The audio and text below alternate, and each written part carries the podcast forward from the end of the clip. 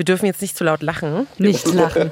Das wird eine sehr ernste Veranstaltung. Absolut.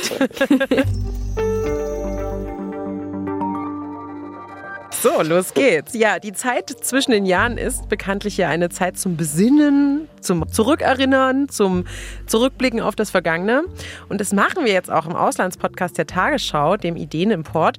Wir nehmen euch, unsere Hörerinnen und Hörer mit, geben euch Podcast-Werkstatt-Einblicke, wollen uns an einige Highlights erinnern und wir haben euch für diese Folge auch nach eurer Meinung gefragt. Es geht los mit dem Weihnachtsspecial des Ideenimports. Fröhliche Weihnacht überall, tönet durch die Lüfte froher Schall.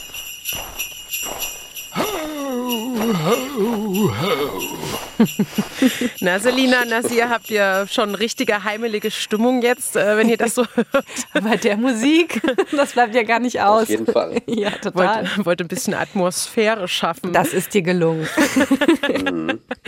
Also dazu muss man ja sagen, dass ich in Berlin hier aufzeichne. Wir haben jetzt eine Dreifachaufzeichnung. Selina ist in Frankfurt-Main im Studio. Und Nassi, wo steckst du? Auch in Frankfurt. Äh, Neu-Isenburg, genau, das Ah. ist in, um, in der Umgebung von Frankfurt, genau. Und Nasir kann leider nicht mit mir im Studio sitzen, wie wir es eigentlich geplant haben, weil er von einer Erkältung heimgesucht wurde und deswegen äh, verschnupft zu Hause sitzt. Ich habe mich hier schön gepäppelt mit Tee und ich hoffe, man hört das nicht zu stark. Und was zu knabbern habt ihr euch hoffentlich auch mitgebracht. Das ist ja jetzt, das wird ja eine richtige Laber-Podcast-Folge. Also da braucht man ja was zum Snacken. Ich wollte mir einen Tee holen, aber ich habe hier eben noch mit einem Techniker geplaudert. Ähm, und dann dachte ich, wenn ich hier im, im Studio sitze Oh und ja. was zu trinken in der Hand habe und mir das über die Technik laufen könnte, da, ach, da habe ich mir einfach nur vorgestellt, ich habe jetzt einen warmen Tee. Ja, da senden ja Techniker auch gerne mal so tötende Blicke aus, wenn man mit so äh, Flüssigkeiten ins Studio geht. Ja, aber auch zu Recht. Wenn hier irgendwas kaputt geht, ist ja blöd. Absolut, ja. Naja, so jetzt aber zurück zum Thema. Wir wollen ja zurückblicken auf ein besonderes Jahr für uns drei. Wir haben den Ideenimport an den Start gebracht und ja, haben dafür viele Ideen importiert. Ähm, Japanern beim Gesund richtig alt werden begleitet, sind nach Brasilien gereist, wo Menschen wieder den Regenwald aufforsten. Wir waren in Singapur, in Schottland, in Uganda und in Dänemark. Ja, sind viel gereist, oder? Also Ja, aber leider nicht selbst. Das wäre schön, wenn wir dort überall selbst gewesen wären. Ja, welche der importierten Ideen hat euch denn am besten gefallen oder welche ist euch am meisten im Ohr geblieben? Also, wenn, wenn ich mal anfangen darf. Ähm, wenn du fragst, was ich noch so am meisten im Ohr habe, da ist, da denke ich zum, tatsächlich an meine erste Sendung zurück. Da ging es um das Thema, wie wir länger leben können. Also wie länger leben war der Titel der Folge. Und da habe ich ähm, mich gerade an das Ikigai der Japaner erinnert. Ikigai ist wie so eine Art Lebenseinstellung, dass man immer nach etwas Sinnstiftendem in seinem Leben sucht, was einem dann dazu motiviert, auch zu sagen, ja, ich ähm, gebe mir auch wirklich Mühe, gesund zu bleiben und mich viel zu bewegen und gesund zu ernähren, weil ich etwas habe, für das es sich wirklich lohnt, gesund zu bleiben und am Leben zu sein. Das können Enkelkinder sein oder ein bestimmtes Hobby.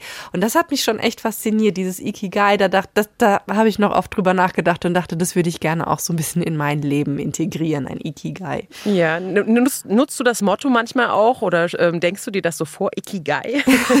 so ein bisschen Energie brauchst? Ab und zu, ja, doch.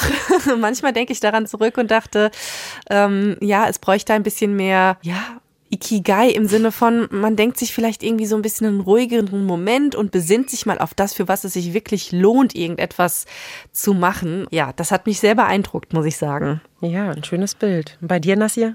Ja, das sind eigentlich viele Momente. Ich glaube, so das stärkste Bild, das sich bei mir im Kopf festgesetzt hat, ich glaube, Jenny, das war auch eine von deinen Folgen, äh, da ging es um äh, alternative Ernährungsideen und das war, glaube ich, dieses Spiegelei aus, ja. äh, also das vegane Spiegelei. Das war so ein richtiger, schöner Hinhörer. Ich hatte richtig Bilder im Kopf und dachte mir, wow, okay. Aber wolltest spannend. du das essen? Ich hab da auch Die Frage habe ich mir auch gestellt.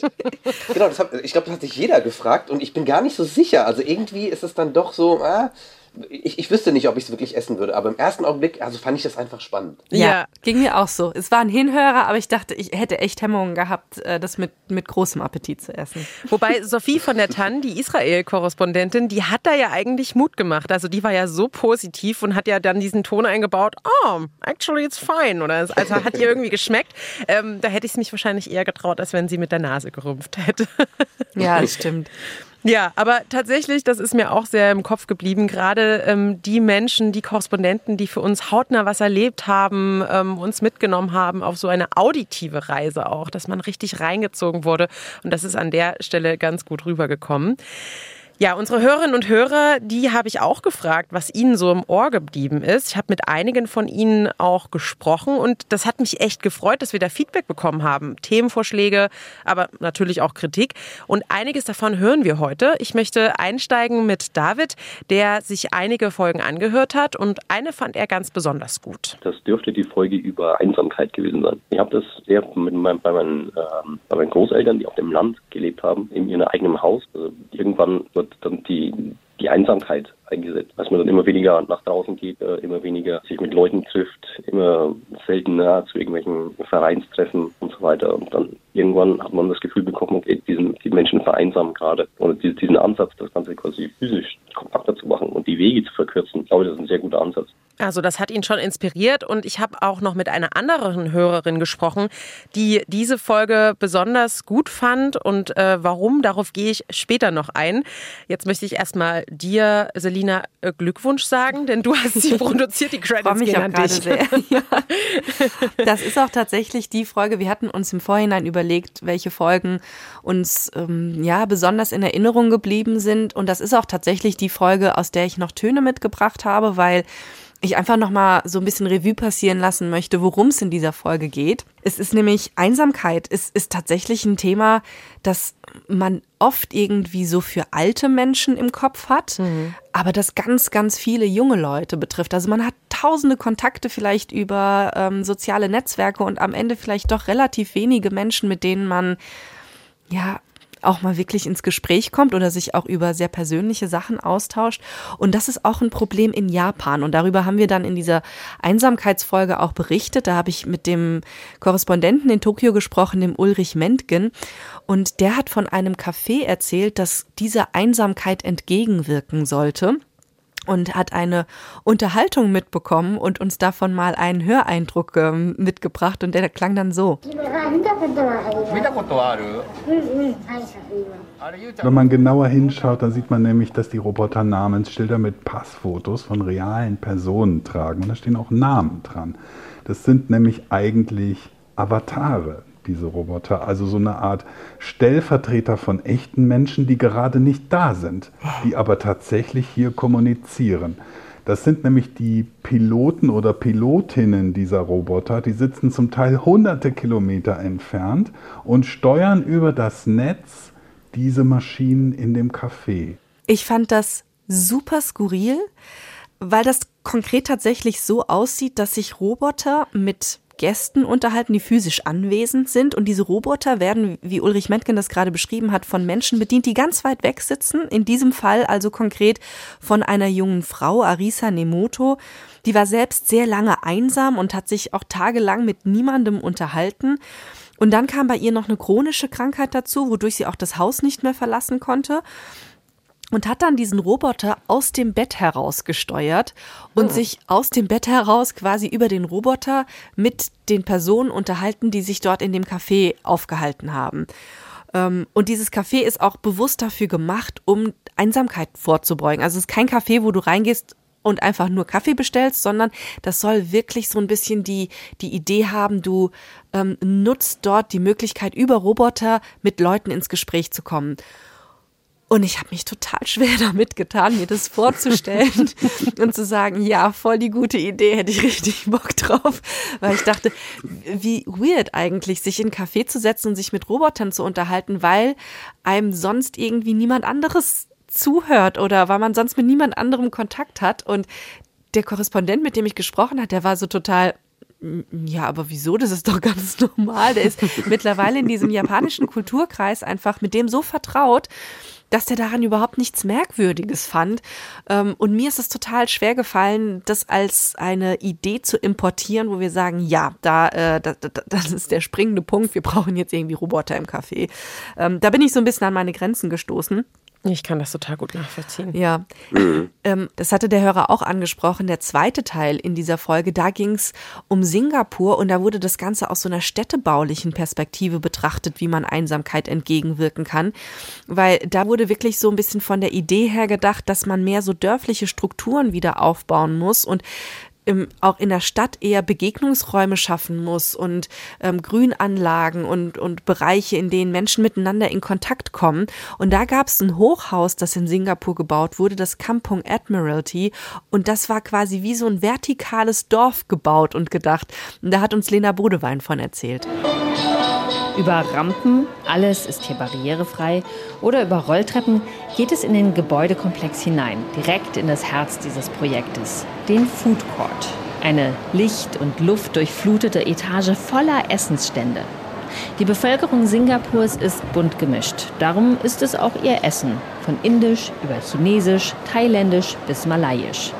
Und vor allem ist es so günstig, dass jede Rentnerin und jeder Rentner es sich leisten kann. Und das fand ich auch einen ganz spannenden Einsatz, Einsamkeit einfach mal aus dieser Sichtweise zu betrachten, nämlich aus einer städtebaulichen Perspektive und sich zu überlegen, wie kann man eine Stadt wirklich lebenswert machen für die Menschen, die dort drin leben. Und ich glaube, das ist wiederum ein Aspekt, den können wir sehr gut nach Deutschland importieren. Ja, das, was du da gerade ansprichst, also genau, den Roboter, den könnte ich mir auch nicht gut vorstellen. Ich würde mich da, glaube ich, auch trotzdem noch sehr einsam fühlen. Aber diese städtebauliche Sicht, Leute miteinander durch Architektur miteinander verbinden, das finde ich auch klasse. Und bestätigt hat uns das eine Hörerin, mit der ich auch gesprochen habe. Inga Wiesalla heißt sie. Ähm, sie kommt aus Düsseldorf, ist selbst Architektin und als sie die Folge über die Einsamkeit gehört hat, da war sie begeistert von der aus Singapur importierten Idee eines Mehrgenerationenhauses weil wir in Düsseldorf, äh, wie auch in vielen anderen Städten, ein Kaufhaus haben, was jetzt im Grunde genommen ähm, überflüssig geworden ist, weil die ja alle pleite gehen. Und wir denken über eine neue Lösung nach. Denn wenn man durch die Innenstadt geht, da ist im Moment alles leer. Durch Corona ist so viel eingegangen. Was dort fehlt, ist Leben. Und Wohnraum ist ja eigentlich kaum noch bezahlbar. Und dann habe ich dieses Singapurer Modell gehört und dachte, so ein Mehrgenerationenwohnen. Ich glaube, der Schwerpunkt war dort ab 50 und ähm, mit allem Möglichen im Zentrum, also von Arztversorgung über eben preiswertes Essen. Das wäre perfekt, weil wir wieder Magnete brauchen, wo jemand auch in die Stadt kommen möchte. Und noch besser, wenn dort auch Menschen wohnen. Und was ich an ihr total klasse fand und krass, ähm, so im Sinnbild, unsere Ideen, die importieren wir nur, nicht nur, damit die Leute sie hören können, sondern damit sie vielleicht auch so ein Anstoß sind. Inga Wiesala hat diese Idee tatsächlich äh, weitergereicht und zwar an den Bürgermeister von Düsseldorf. Ach, sie hat cool. dann ja, sie hat dann weiter recherchiert, ähm, noch so ein paar Fakten zusammengetragen, so ein Infosheet an den fertig gemacht und die haben in Düsseldorf ähm, dieses leere Kaufhaus in der Innenstadt und fragen sich eben, was sie damit machen können und dann dachte sie, naja, das. Und es kam auch eine Antwort vom Stadtplanungsamt. Und sie hat mich dann darüber informiert, was gerade äh, mit dem Haus los ist und dass sie diese Ideen auch weiterleitet an den Investor. Und wenn das Ganze, was jetzt gerade im Gerede ist, scheitern sollte, dann wäre man auch offen für neue Ideen. Ich persönlich bin der Meinung, dass eine gute Idee nicht mehr aus der Welt zu schaffen ist und das Stadtplanungsamt hat diese Idee jetzt bekommen. Ziel erreicht. Und jetzt hoffe ich einfach, dass wir in Düsseldorf demnächst auch solche Wohnformen entwickeln in der Innenstadt. Ach, wie schön. Voll. Ja. Also ich fand das ganz bezaubernd. Da wird was angestoßen oder ja, dass, dass sie zumindest hofft darauf und dass das zumindest eine Debatte anregt. Ne? Das ist echt toll. Das freut mich total, das zu hören. Ja. Glückwunsch. Das wäre das erste Ideenimport-Baby quasi jetzt. Ne? stimmt. Also das wäre wirklich abgefahren, wenn die Ideen, die wir hier importieren, dann äh, tatsächlich äh, realistisch umgesetzt werden würden. Einige Ideen lassen sich halt besser umsetzen als andere. Ich fand auch ganz gut die Folge von Nassir zur Waldrettung, denn da können wir vielleicht auch noch viel von anderen äh, Ländern lernen. Du warst ja da in Schottland und in Brasilien unterwegs, richtig? Genau, richtig, ja. Ich finde es auch, also die Folgen, die ich jetzt selber produzieren durfte, die fand ich alle spannend, aber die erste Folge ist natürlich nochmal was Besonderes. Ähm, ihr beide und äh, Jessica hatten nämlich sehr gut vorgelegt und die sollte ja gut werden. Ähm, und dann war die Produktionsumstände, die waren ähnlich wie jetzt, also wo ich auch nicht ins Studio konnte. Ich hatte nämlich Corona, deswegen ist mir die auch besonders gut in Erinnerung geblieben. Da musste ich kurzfristig umdisponieren, äh, ich musste die Gespräche von daheim führen. Ähm, und ich durfte, glaube ich, wirklich beim letzten Schnitttag erst, also nach der Quarantäne, wieder ins Studio. Aber ähm, inhaltlich fand ich die auch total spannend. Äh, du hast es gesagt, äh, es ging um Waldrettung. Imke Köhler war für uns in Schottland und sie hat sich die Aufforstungsbemühungen dort angeschaut. Die haben da ja auch gute Erfolge erzielt. Aber, und das fand ich eben auch das Besondere, die haben da auch Fehler gemacht, aus denen wir lernen können. Der größte Aha-Moment für mich persönlich war aber, ich war noch nie in Schottland. Ich habe da für meine Recherche, äh, also bis zu meiner Recherche, eine romantische Vorstellung für den Highlands gehabt. Ich würde auch gerne mal hinreisen. Und Imke hat diese romantische Vorstellung gleich am Anfang der Folge ein bisschen wieder gerade gerückt. Die Highlands sind natürlich auch ausgesprochen bekannt und beliebt, aber da können wir uns direkt mal anhören, wie George Anderson vom Woodland Trust dazu steht. Der Woodland Trust ist ein gemeinnütziger Verein, der sich um den Erhalt des Waldes kümmert. Und über diese berühmten Graslandschaften hat Anderson Folgendes gesagt. People think it's normal. People go to the highlands and they look at the scenery and they think, wow, isn't that beautiful? Whereas people who have an ecology knowledge can see that that's badly damaged landscape. Ja, die Leute halten den Anblick für normal und sind begeistert, sagen, wow, wie schön. Aber er sagt, wer entsprechendes ökologisches Fachwissen hat, der kann sehen, dass das eine schwer beschädigte Landschaft ist. Und man muss eben wissen, die Highlands waren früher keine Graslandschaft, dort stand Wald, während das heute ja mehr oder minder kahle Landschaften sind. Also ähm, ein totaler Lerneffekt für mich. Äh, Man, man kennt das aus Filmen, ich kenne das aus dem Internet, schöne Bilder. Ja, ist leider in Wirklichkeit einfach eine verhunzte Landschaft. Ich hatte aber auch noch einen weiteren besonderen Augenblick. Ähm, Anne Herbeck war nämlich für uns äh, in Brasilien unterwegs und hat von einem privat angestoßenen Aufforstungsprojekt erzählt, von Sebastião Salgado. Das ist ein berühmter Fotograf. Der hat eine Organisation gegründet und viel Zeit und Ressourcen darauf verwendet, ähm, ein Stück Land, das seiner Familie gehörte, wieder aufzuforsten. Das war nämlich völlig zugrunde gegangen, zu einer trockenen, sandigen und verbrannten Steppenlandschaft fast schon. Und Anne hat erzählt, wie gut das geklappt hat. Der Wald sieht wieder so aus wie früher und hört sich auch so an.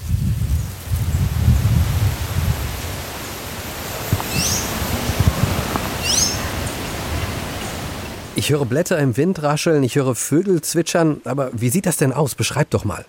Also das ist ein Wald, der richtig dicht und üppig ist. Äh, größere Bäume, kleine Bäume, da wachsen Lianen, Bromelien. Das Unterholz ist so richtig durchdringlich. Kleine Wasserläufe schlingern sich so durch diesen Wald. Äh, das ist also richtig, wie man sich das vorstellt, wieder ein Urwald. Also ich weiß nicht, wie es euch geht, aber ich stehe ja total auf diese Vorher-Nachher-Inhalte auf Social Media oft als äh, ja, satisfying Content irgendwie äh, gepostet. Und ähm, da sind halt bei mir wirklich schöne Bilder im Kopf entstanden. Und ähm, das ist eigentlich auch das, was mir am meisten, das habe ich am Anfang ja auch schon gesagt, so, so Augenblicke zum, zum Bilder im Kopf entstehen, das sind die schönsten für mich bei unserem Podcast. Ja, voll. Wie hast du die Themen gefunden oder die Länder, um dieses Thema Waldforstung, Au- Aufforstung anzugehen?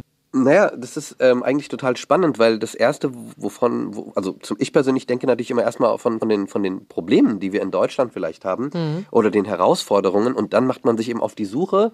Das ist manchmal gar nicht so einfach. Ich glaube, da reden wir auch nachher nochmal ein bisschen darüber. Aber ja, dann schaut man eben nach, nach besonderen Ideen und in der Sendung speziell, da wollte ich auf zwei unterschiedliche Aspekte gucken. In Schottland ist es so, dass das sozusagen behördlich äh, sich um die Aufforstung gekümmert wird. Da gibt es eine eigene Behörde, die wirklich nur das zur Aufgabe hat.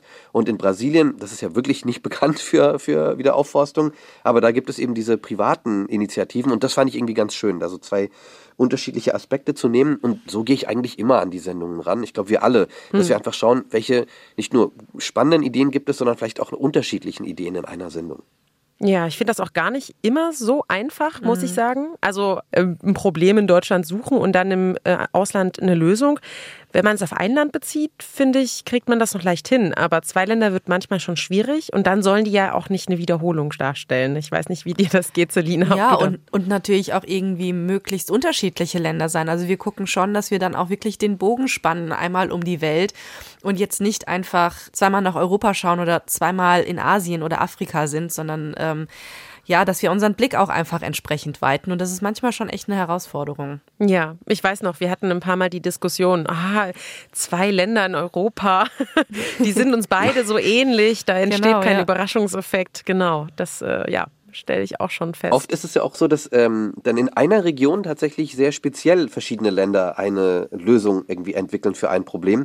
Und genau dann passiert eben das. Ne? Dann hat man irgendwie zwei skandinavische Länder und denkt, oh, eigentlich total spannend, aber Mensch, das sind halt Länder, die lieben gegeneinander. Das ähm, ist vielleicht nicht so spannend für die äh, Menschen, die das dann nachher hören. Ja. Wo du gerade Skandinavien ansprichst oder die skandinavischen Länder ansprichst. Äh, wir hatten irgendwie ganz am Anfang hatten wir so die Sorge, dass wir eigentlich nur in skandinavische Länder blicken werden, weil da ja so vieles so toll läuft. Und dann haben wir immer gesagt, wir dürfen nicht immer nur die skandinavischen Länder schauen. Und letztlich waren wir, glaube ich, erst einmal da, und zwar in der letzten Folge, weil wir uns irgendwie so eine Hemmung hatten, irgendwie nach, nach Dänemark oder Schweden oder Finnland zu gucken. Das ähm, stimmt. Dass wir uns irgendwie schon fast so ein bisschen gesträubt haben. Aber ja, da äh, muss man dann halt manchmal aufpassen, dass man seine eigenen Scheuklappen manchmal auch wieder wegnimmt. Wir müssen mal so eine Liste führen, welche Länder besonders oft vorgekommen sind, weil eines der Länder, das mir immer wieder begegnet, wo ich auch oft denke, ja, das kann ich, können wir eigentlich nicht schon wieder nehmen, ist Japan. ähm, Singapur haben wir auch schon festgestellt, da waren wir, also wir drei jetzt auch alle schon mal. Mhm, ja. Also ähm, das, äh, ja, da müssten wir mal so ein Ranking führen, welche Länder immer wieder auftauchen. Ja, zum einen liegt das ja daran, dass manche Länder in bestimmten Dingen Vorreiter sind, aber was anderes kann man ja hier auch mal an der Stelle sagen, so als Werkstatteinblick. Manchmal ist es auch schwer, ähm, bestimmte Korrespondenten an die Leitung zu bekommen. Also gerade Skandinavien war natürlich jetzt in der Zeit des Kriegs in der Ukraine extrem gefordert. Also in Ja. den Anfangsmonaten, als die Grenze gesichert werden musste, als die Angst bestand, dass Russland grenzüberschreitende Schritte einleitet. Und die beiden Korrespondenten im Norden, die waren wirklich sehr gefordert und mussten dann auch das ein oder andere Mal, als wir nur angefragt hatten, ob sie Lust und Zeit hätten, absagen. Stimmt, ja. Daran erinnere ich mich noch, genau. Genau, andere Länder oder andere Korrespondenten in anderen Regionen, Afrika zum Beispiel, die freuen sich immer total. Subsahara-Afrika, Kenia, Westafrika, ähm, wenn sie auch mal die Möglichkeit bekommen, ähm, ja, angefragt zu werden, weil sie leider in den Medien oder in unseren Nachrichten nicht so häufig vorkommen und dann Bock haben, ganz lange über ihr Land zu erzählen und auch positiv auch mal aufzutauchen. Und das ist ja die große Chance von unserem Podcast letztlich auch, dass wir genau in solche Länder auch blicken und einfach mal so ein bisschen was von der Kultur erfahren und dort mal eintauchen, Stimmen hören, Geräusche hören und wirklich das Gefühl haben, wir reisen jetzt mal kurz in das Land und verstehen danach auch vielleicht die Kultur besser. Ne? Und Mhm. ähm, je also je stärker sich die Kultur von unserer unterscheidet, umso spannender ist es ja auch oft. Deswegen blicken wir ja auch oft in Länder, die ganz weit weg liegen, wie Japan zum Beispiel, weil sich das, wie eben auch mit dem Roboter, was ich eben erzählt hat, manchmal kulturell einfach total unterscheidet zu dem, wie wir leben. Ja, voll.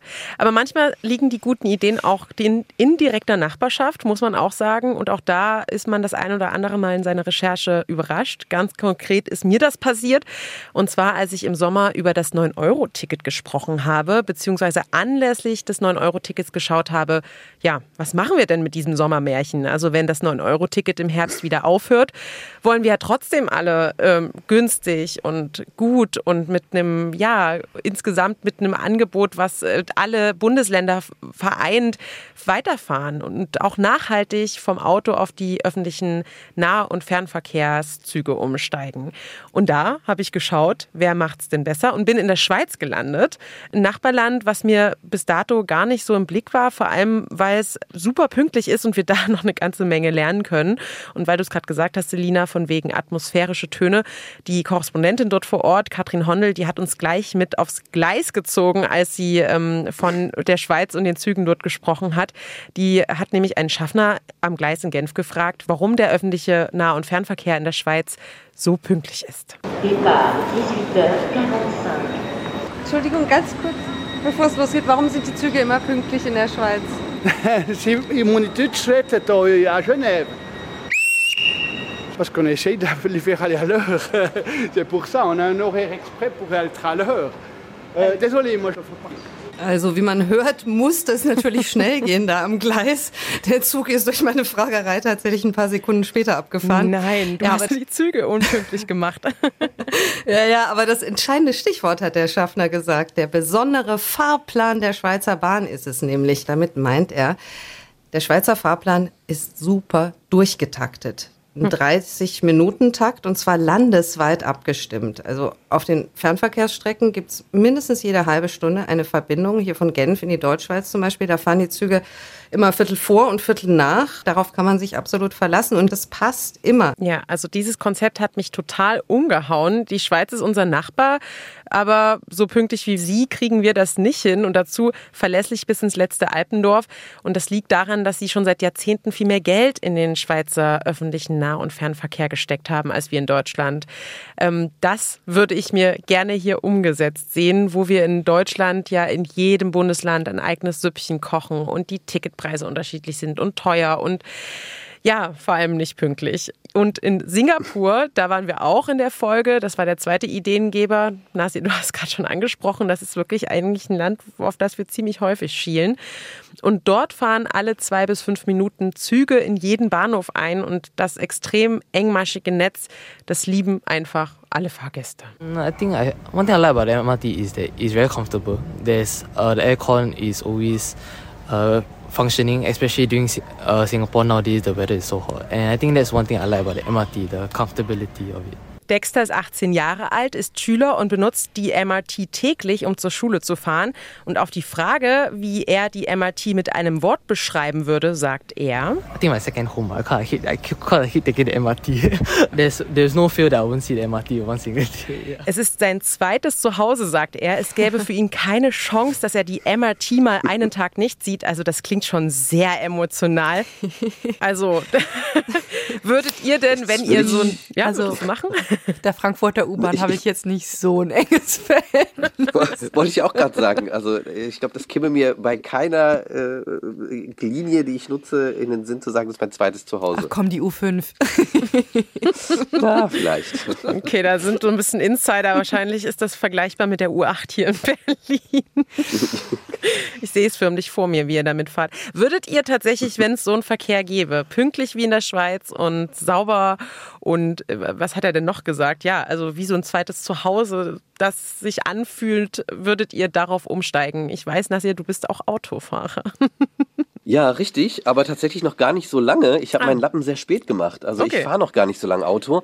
Ähm, und während der Pandemie bin ich viel gefahren. Mhm. Äh, meine Herausforderung ist, dass ich in so einem Stadtteil wohne, der nicht gut angebunden ist. Also wenn es von hier aus regelmäßig eine gute Verbindung gäbe, dann würde ich mich da auf jeden Fall umstimmen lassen. Ähm, das fände ich auch viel besser, ehrlich gesagt. Äh, aus ganz vielen Gründen.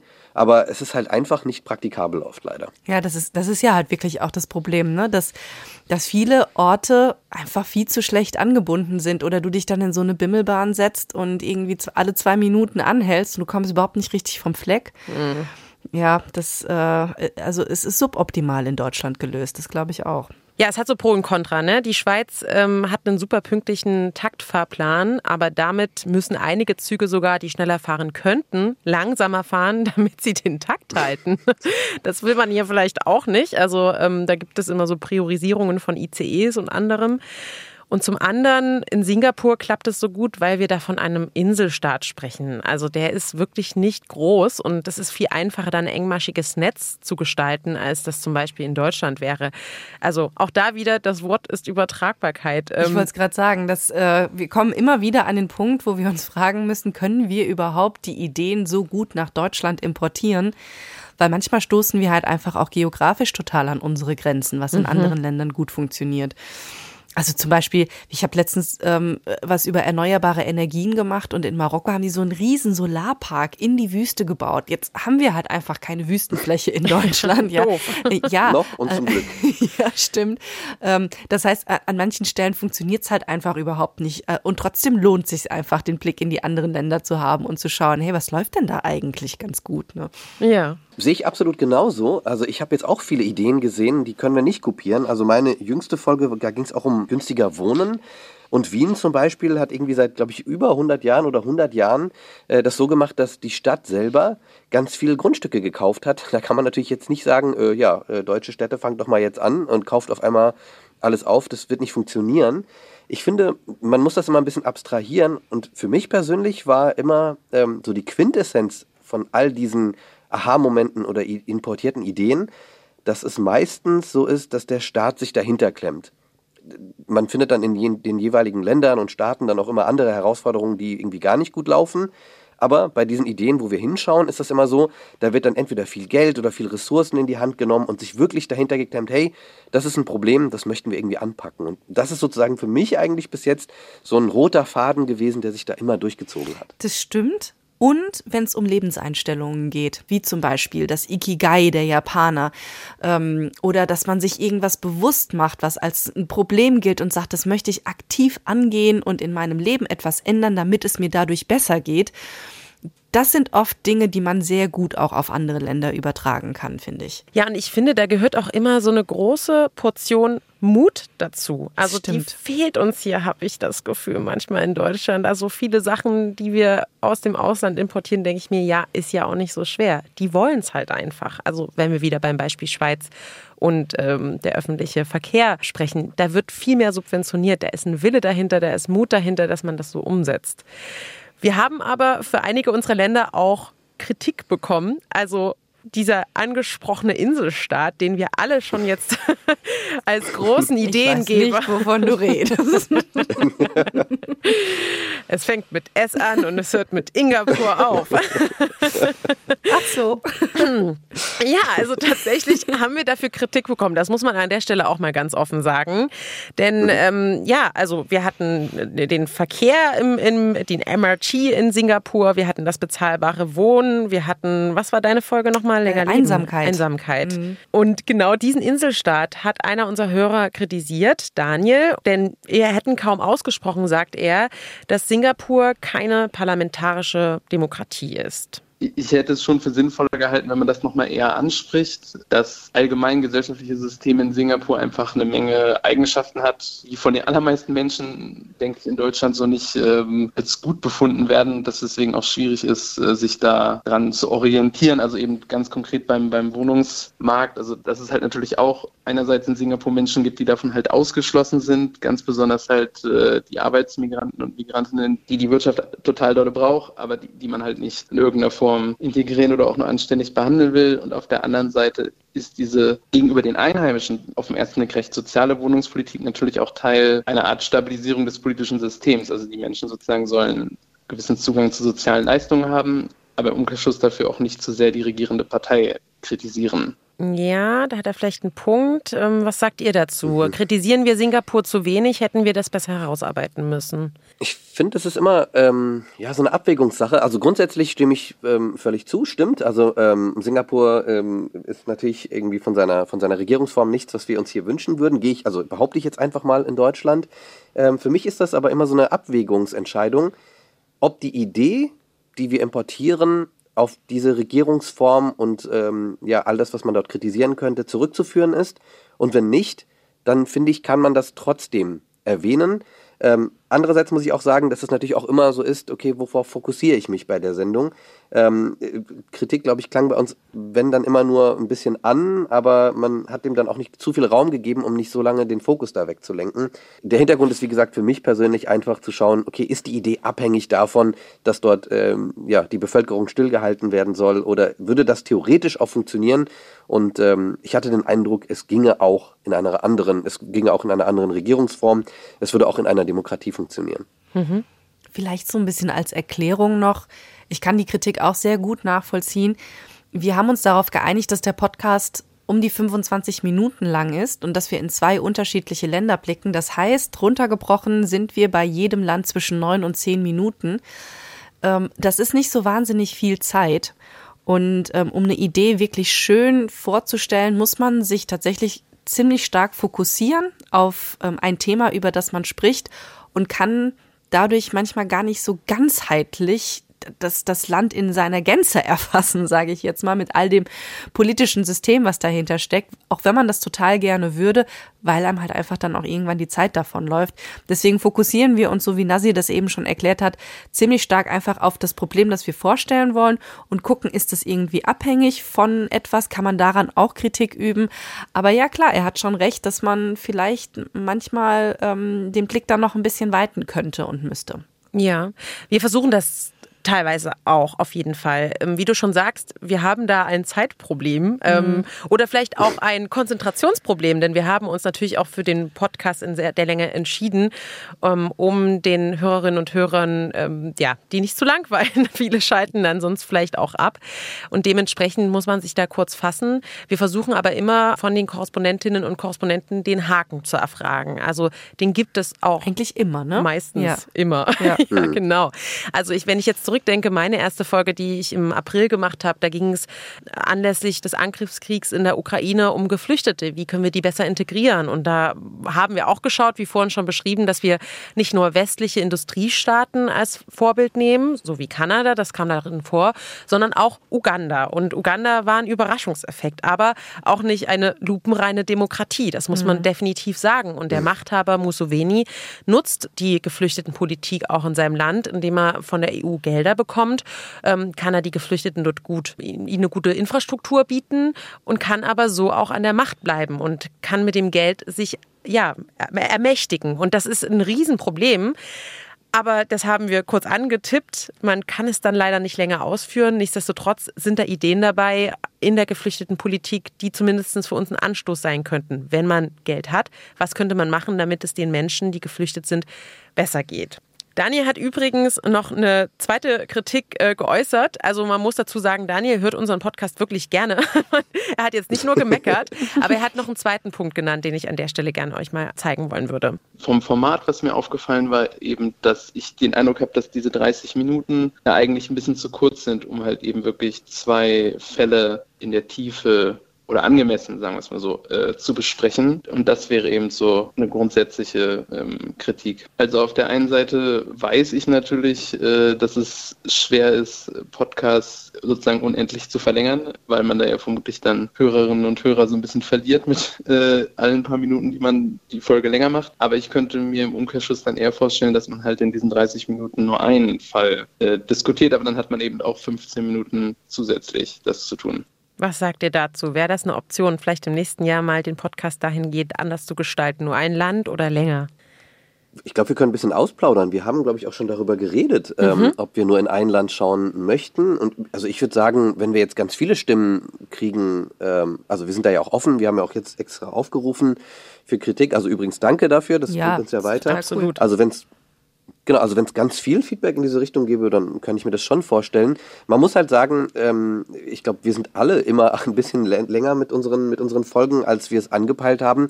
Und da fliegt immer ganz viel raus. Also ich glaube Mhm. auch, diese Zeit zu füllen wäre keine Herausforderung. Äh, das Kürzen ist eher eben die, die Herausforderung. Und dann fällt halt auch mal das ein oder andere raus. Ja, also ich finde, darüber kann man weiter nachdenken. Wir sollten mal mit unserer Redaktion sprechen, ob wir das zumindest nicht mal ausprobieren wollen. Also es wäre ja zumindest mal ein Versuch wert, zu sagen, wir blicken nur in ein Land und dafür ausführlicher. Und wenn das gut funktioniert und wir die Rückmeldung bekommen, dass das, ähm, dass das sehr hörenswert war, warum dann nicht häufiger machen? Ja, könnten wir auf jeden Fall drüber nachdenken. Oder Sonderfolgen, so wie die heutige, die so ein bisschen aus dem Rahmen fallen. Wir werden auf jeden Mhm. Fall nochmal drüber sprechen. Ich habe übrigens, weil du gerade sagst, Nasir, ähm, äh, wenn viele Hörer sich melden und Hörerinnen, die sagen, das soll lieber so und so sein, es ist ja immer nicht so ganz einfach, weil Meinungen sehr unterschiedlich sind. Ähm, ich habe zum Beispiel über Daniels Kritik gesprochen, auch mit einem anderen Hörer, mit David, den wir vorhin schon mal gehört haben, ähm, zur Frage, ob man Ideen importieren kann, wenn man in politische Systeme schaut, die vielleicht nicht so als Vorbild dienen können. Und David hatte daraufhin das geantwortet. Nee, dem würde ich sogar widersprechen. Denn eine, eine Idee oder ein Konzept an sich äh, hat ja jetzt wenig mit der Regierung oder dem, dem allgemeinen politischen Zustand in dem Land, in dem Land zu tun. Äh, die Idee an sich kann ja trotzdem gut sein und trotzdem sinnvoll sein und eine, und eine Überlegung wert. Vielleicht natürlich nicht eins zu eins. Ich meine, Unterschiede gibt es immer und Details gibt es immer, die man anpassen müsste. Und ähm, ja, einfach so äh, Copy-Paste geht natürlich nicht. Ja. Das ist ein guter Satz. Copy-Paste geht natürlich einfach nicht. Ich finde die Diskussion extrem spannend, die die beiden da mit mir dann auch geführt haben, ne? ob, ähm, ob man das darf oder nicht und wie wir damit umgehen sollen. Was hat das mit dir Total. gemacht? Ja, also ich habe mich schon an die eigene Nase gegriffen, weil ich mir dachte, ja, an mancher Stelle, vielleicht waren wir da zu blauäugig. Also ich habe da schon auch erstmal die Kritik gesehen ähm, von Daniel ähm, und versuche zukünftig das auch noch mehr in den Fokus zu nehmen. Aber wie ihr schon sagt, das ist auch schwierig, wenn man nur kurz Zeit hat und natürlich eher eine Idee importieren will, weil was wir wollen, ist ja anstoßen. Wir wollen ja, dass das hier bei uns was auslöst und ähm, dementsprechend sollte man dem anderen nicht so viel Raum geben. Aber ja, es wegschweigen, das dürfen wir auf gar keinen Fall. Und wenn der Eindruck entstanden ist, dann von meiner Seite, es tut mir leid. Wir werden da auf jeden Fall nochmal ähm, einen genaueren Blick drauf werfen in den nächsten Folgen. Es gibt noch einen anderen Aspekt, den ich so ein bisschen kritisch sehe. Ich weiß nicht, wie ihr darauf blickt. Wir schauen ja immer in alle Welt, wo läuft es besser, was läuft bei uns schlechter. Also wir gehen ja auch vom Problem aus und suchen im Ausland dann bessere Ideen. Aber mir ist in dem Dreivierteljahr schon auch bewusst geworden, dass wir ganz häufig bei der Recherche Dinge sehen, die hier leider besser laufen in Deutschland oder in Europa und wir da schon ganz schön weit vorne sind. Also Beispiel Stichwort faire Arbeitsbedingungen, Rechte und gesundheitlicher Schutz für werdende Eltern, Förderungen für Ausbildung und Studium, überhaupt ein gutes Sozialversicherungsnetz, Meinungs- und Demonstrationsfreiheit und, und, und. Also glaubt ihr, dass wir, wenn wir permanent unseren Blick so konstruktiv ins Ausland lenken, dass wir da so eine Verzerrung haben, so eine Schieflage in der Wahrnehmung entsteht? Nee, also glaube ich ehrlich gesagt nicht, aber es ist ein sehr guter Punkt, weil das habe ich tatsächlich, als wir auch über diese Sendung geredet haben, ähm, als erstes äh, kam mir das in den Sinn. Ja, eigentlich geht es uns in Deutschland ja eigentlich recht gut, muss man einfach sagen. Das merke ich bei jeder Recherche. Ich glaube aber, äh, auch weil etwas schon sehr gut ist, kann es ja noch trotzdem besser werden. Und ich glaube, es hat ja auch viel mit den Umständen zu tun. Wenn man in einem Land, ähm, in dem sehr viel Armut herrscht, auch arm ist, dann nimmt man das vielleicht nicht so sehr wahr. Äh, in einem Land, wo Armut eher selten ist, nimmt man das dann vielleicht stärker wahr. Und ich glaube, das ist in Deutschland eben auch so. Es gibt Situationen, die betreffen nicht alle und die geraten dann vielleicht auch ein bisschen in den Hintergrund, aber sie betreffen doch einige und da können wir oft dann auch einfach ansetzen. Äh, Die Beispiele, die du vorhin genannt hast, Jenny, ja, ja, das stimmt. Ich war tatsächlich eher andersrum überrascht bei der Recherche, festzustellen, wie häufig wir in Deutschland eigentlich ziemlich schlecht abschneiden oder zumindest ziemlich, ziemlich mittelmäßig abschneiden im internationalen Vergleich. Also wenn du jetzt zum Beispiel mal schaust, wir haben eine deutlich schlechtere Lebenserwartung als viele andere Mhm. Länder auf der Welt. Wir trinken viel mehr Alkohol als viele andere Länder auf der Welt. Ähm, wir sind sehr mittelmäßig, was unsere Bemühungen angeht, mehr in Klimaschutz zu investieren oder erneuerbare Energien auszubauen. Und wenn wir uns da wirklich zum Teil mal die Statistiken anschauen, das ist was, was ich gerne immer mache, wenn ich ein Thema bearbeite, da gibt's oft irgendwie auf der Seite des Statistischen Bundesamtes oder von der WHO gibt es so wirklich so Auflistungen nach Ländern, ähm, wie viele, wie viel Alkohol, Lebenserwartung, wie auch immer, ne? Und da stelle ich schon irgendwie immer mit Schrecken fest, dass wir Deutschen da gar nicht mal so wahnsinnig gut abschneiden. Also ähm, je nachdem, Mhm. auf welches, auf welchen Aspekt man blickt, aber da gibt's schon echt noch einige Bereiche, wo wir ähm, verbesserungswürdig sind, würde ich sagen. Ja, also ich glaube ähm, tatsächlich, wir diskutieren ja jedes Mal wieder drüber. Ah, das klappt doch schon in Deutschland ganz gut. Man muss tatsächlich einen Blick dafür entwickeln, hier Probleme zu erkennen. Aber ich habe auch ein bisschen das Gefühl, dass es damit zu tun hat, dass man oft so mit so einer Art von Hybris ausgestattet ist. Ja, hier sind ja hier so super organisiert oder es sind auch so Klischees, die dann, man dann erstmal ablegen muss bei der Recherche. Also so weit vorne sind wir dann doch nicht. Also da geht auf jeden Fall noch einiges. Ja, es hängt auf jeden Fall von, von, von guter Vorrecherche und der Themenauswahl ab. Nicht jedes Thema eignet sich für diesen Podcast, das ist bestimmt so. Stimmt, ja. Ich, ich habe noch ein, ein Gedanke, kommt mir noch, den, ganz kurz noch. Ähm, ich habe auch den Eindruck, also selbst wenn etwas gut läuft in Deutschland, oft fehlt so diese letzte Konsequenz. Also äh, das wird dann vielleicht punktuell in anderen Ländern besser gemacht, aber dafür dann mit mehr Engagement, da wird mehr reingegeben und läuft dann auch deutlich besser. Oder der Mut, den Jenny vorhin auch angesprochen hat. Einfach mal Stimmt. mutig zu sein und zu sagen, ja, wir setzen das jetzt mal um, weil wir das für eine gute Idee halten. Das fehlt uns echt häufig. So, ich würde jetzt zum Abschluss noch mal gerne einen Blick vorauswagen. Ähm, lasst uns über die kommenden Folgen sprechen. Vorher würde ich noch mal ganz kurz einen unserer Hörer zu Wort kommen lassen. Der eben gesprochene David hat uns auch Themenvorschläge genannt für das kommende Jahr. Hier hören wir ihn noch mal. Nennenswerte Kritik, glaube ich, habe ich gar nicht. Nur den, ähm, vielleicht den Wunsch, dass noch mehr ähm, Richtung nicht westliche Länder geschaut wird. Vielleicht auch, vielleicht auch mal mehr Richtung Afrika. Das stimmt, das würde ich auch gerne mehr machen. Ja. Sehr gut. Da spricht er mir aus der Seele. Ähm, Das ist so ein, wie so ein, wie so ein Vorsatz für das neue Jahr. Das habe ich mir nämlich auch vorgenommen. Wir sind ja irgendwie dann doch ähm, viel ja, in der, in Anführungsstrichen, westlichen Welt oder in Ländern, die wir zum zumindest durch die Medien uns irgendwie nahe sind, wie Japan oder so, ähm, auch wenn da natürlich sehr unterschiedliche ähm, Mentalitäten teilweise herrschen. Aber das habe ich mir auch vorgenommen. Finde ich, finde ich sehr gut. Ja, also wir, wir sprechen ja auch die äh, Korrespondenten oft an und das ist vielleicht irgendwie schade, weil die ein bisschen mehr oder wir ein bisschen mehr um die Ecke denken müssen, in welchen Ländern es vielleicht zu Ideen kommen könnte, die wir umsetzen könnten. Ich erinnere mich daran, Selina, dass du in der einen Folge über die Einsamkeit auch drüber nachgedacht hattest, in ein afrikanisches Dorf zu schauen. Ja, stimmt. Da hatten wir drüber diskutiert.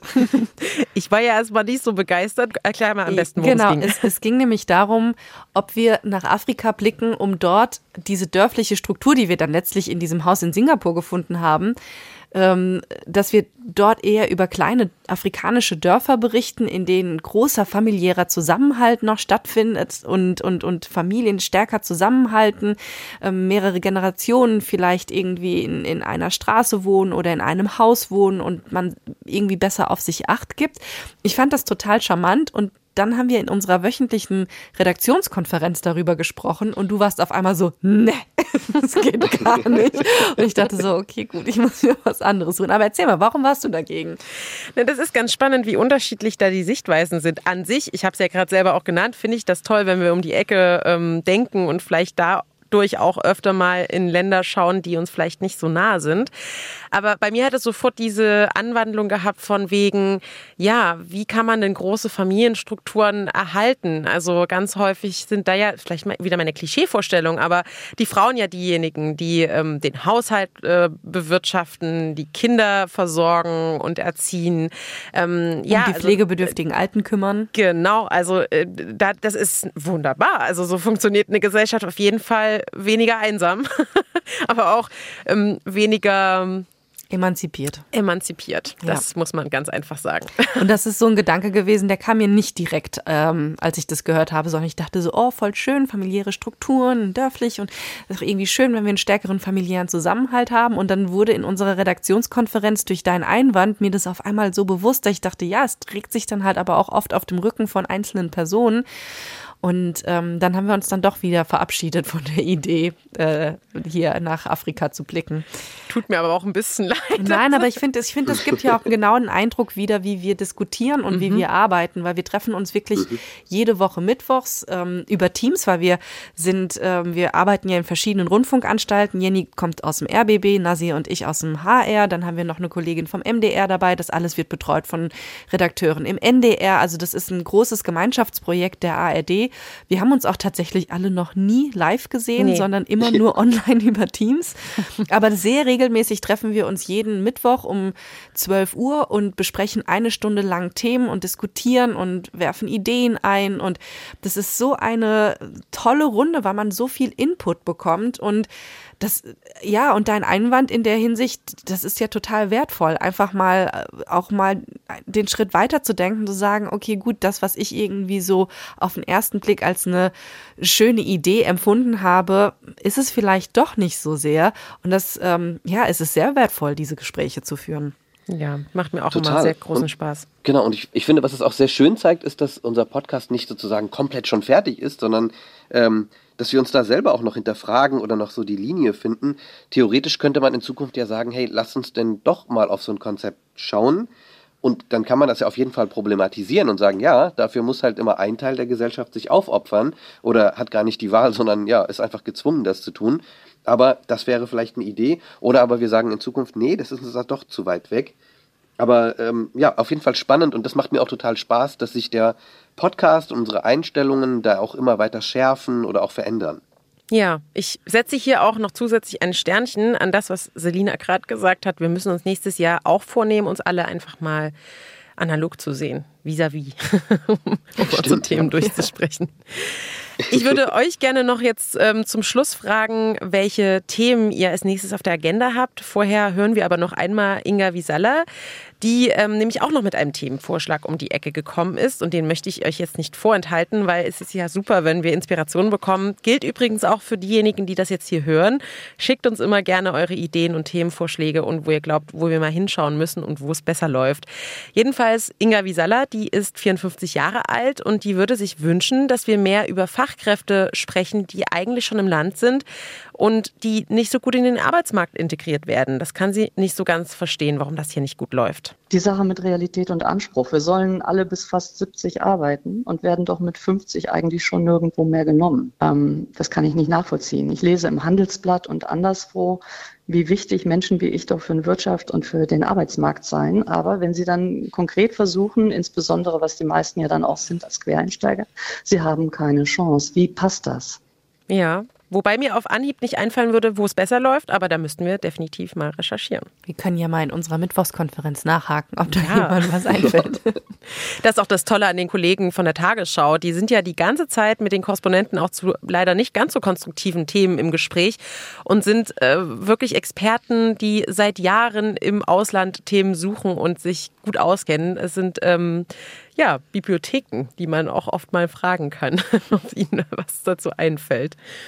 Das stimmt. Jo. Aber ich würde jetzt gerne mal auf diese Frage zurückkommen, die du eben angerissen hast.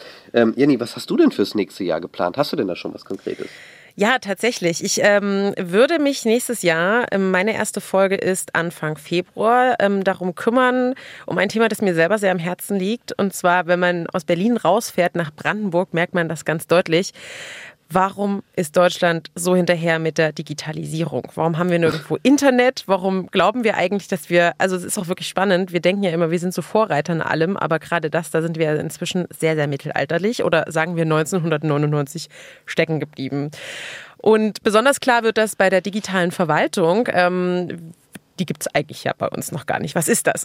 Mhm. Und andere Länder, die sind da schon viel weiter und auch da wieder Überraschung bei uns in der direkten Nachbarschaft. Polen zum Beispiel, dort gibt es eine Nummer, eine Personalnummer und über die kannst du deine ganzen bürokratischen Wege erledigen. Also ich kann darüber meinen Führerschein beantragen, ich kann darüber ähm, meine Wohnung anmelden, ich kann den neuen Perso ausstellen lassen und, und, und. Und das klingt ja für uns irgendwie total utopisch, immer noch, leider.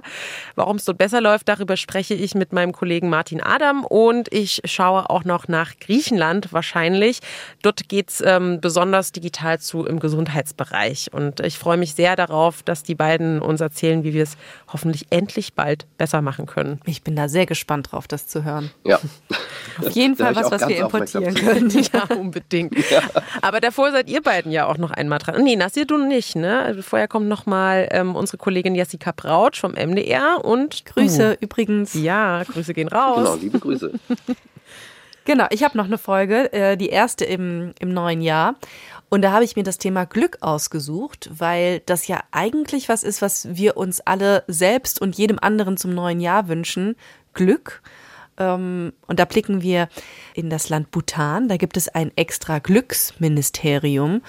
Und äh, wir schauen uns mal an, warum die Menschen dort besonders glücklich sind, vielleicht auch trotzdem an manchen Stellen auch nicht. Also da, da nehme ich mir das sehr zu Herzen, auch nochmal auf den Negativaspekt zu gucken, weil es gibt bestimmt nicht nur Glück in einem Land, aber vielleicht bestimmte Aspekte, die die Menschen irgendwie zufriedener machen. Und wir schauen auch nach Neuseeland. Auch da scheinen die Menschen laut eines weltweiten Glücksindex äh, besonders zufrieden zu sein. Und warum das so ist, das erzählt uns auch die Korrespondentin, die für den Bereich zuständig ist, also für Neuseeland zuständig ist. Da bin ich auch sehr gespannt, was wir da mitnehmen können. An Lebenseinstellungen bestimmt auch, die wir dann vielleicht hier nach Deutschland gut übertragen können. Bin ich sehr gespannt. Vor allem, weil wir beide Länder noch nicht im Ideenimport hatten. Das wird ja auch langsam seltener. Achtung, aber jetzt spoiler ich was. Für das, für das Land Neuseeland ist das Studio Singapur oh, verdammt.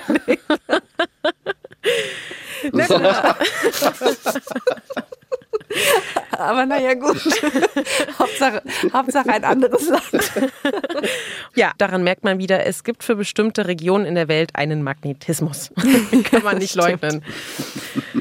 So, okay, dann äh, bin ich sehr gespannt. Nasir, du hast jetzt noch nichts weiter geplant. Will dich auch jetzt gar nicht ähm, aus der Reserve locken, aber falls du schon eine Idee hast, rück gerne raus. Es ist noch nicht spruchreif, genau, es ist noch nicht spruchreif, aber es wird möglicherweise in Richtung Social Media und unseren Umgang damit gehen. Aber ähm, genau, da muss ich noch ein bisschen drauf rumdenken und das in unserer Mittwochskonferenz auch nochmal ansprechen. Vielleicht zerpflücken wir da die Idee, vielleicht kommen da noch sehr gute Ansätze.